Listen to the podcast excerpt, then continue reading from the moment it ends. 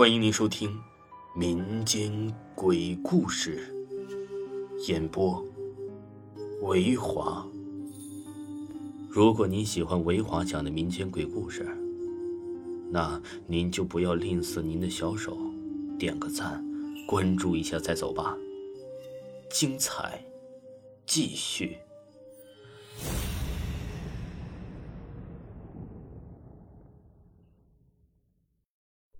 黑蝴蝶。本故事纯属虚构。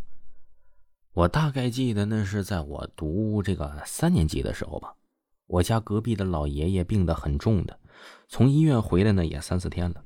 说白了就是在家等死呗。就那天晚上半夜一点左右啊，我被尿憋醒了，急急忙忙的去厕所。那个时候我们云南这边的农村嘛，这是黑灯瞎火的，也没有路灯。上完厕所我就回去了，刚出来厕所，我就看见隔壁老爷爷坐在厕所前面的大石头上抽着旱烟。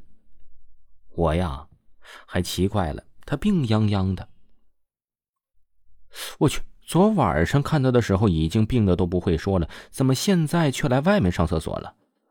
不过呢，我也没多想，我就叫了他一声，不过他好像也没听到，也没有转过来看着我。然后我就大声的跟他说：“我说天太冷了，你早点回去吧。”他依然就没有回我，我也就没再理他了，就回去睡觉了。后来躺在床上，越发觉得不对劲儿啊，想着想着就有点害怕了。我一个人就不敢睡觉，跑去找爸妈他们的去房间了，想着跟他们一起睡。可进去了，只看到妈妈一个人。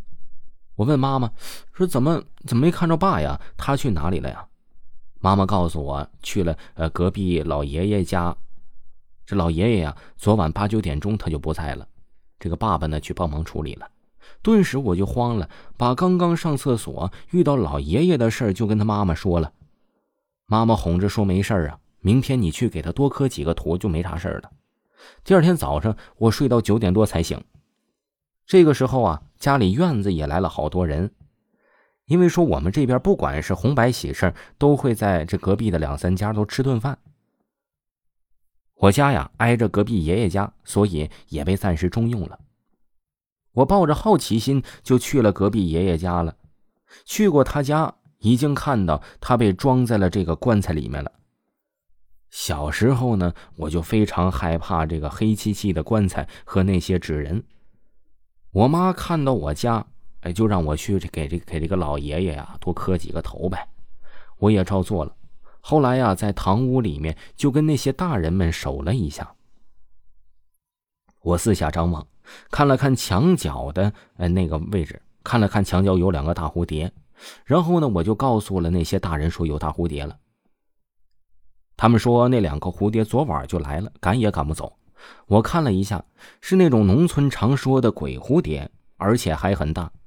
一般的蝴蝶就只有乒乓球这么大，可是这两只蝴蝶呢，却有碗口那么大了，看着就非常稀奇。因为我们这边啊，不像城里说的一守灵守好几天，一般呢就是隔天就送葬了。到了中午吃过晚饭的时候啊，这墙角这两个大蝴蝶扑通扑通的飞了两下，有一个飞了出去了，但还有一个却又飞回了原来的地方。因为说农村比较迷信，所以也没有管它。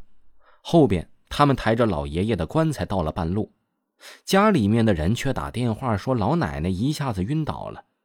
可是啊，棺材到了半路不能停下，所以隔壁大爹就一直等到墓地，才又匆匆的跑了回去。等他到了家里面的时候，大人们都对他摇了摇头，说你老母亲也不在了。大家都纷纷落了泪，因为那个时候比较穷，所以也负担不了一下子去世两个人呢。所以村长就还给大爹整出了个水滴筹，他一下就哭了。可日子还得照样过呀。他打电话给山上的人，麻烦他们把老爷爷安葬了。他又要处理家里面的老母亲。等把老奶奶搬到堂屋里的时候啊，那本已经和老爷爷棺材一起飞走的大蝴蝶就又飞了回来。隔天老奶奶出殡的时候啊，这个大蝴蝶呢才跟着一起飞走。听众朋友，本集就给您播讲完了。如果呢没有听够维华的本部专辑呢，维华呢在这周一要出一本专辑，叫《一个不留》。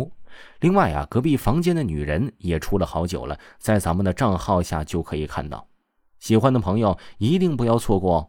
如果想知道此书的一手知识，可以加一下子维华的微信，在个人简介里就可以看到微信里的信息了。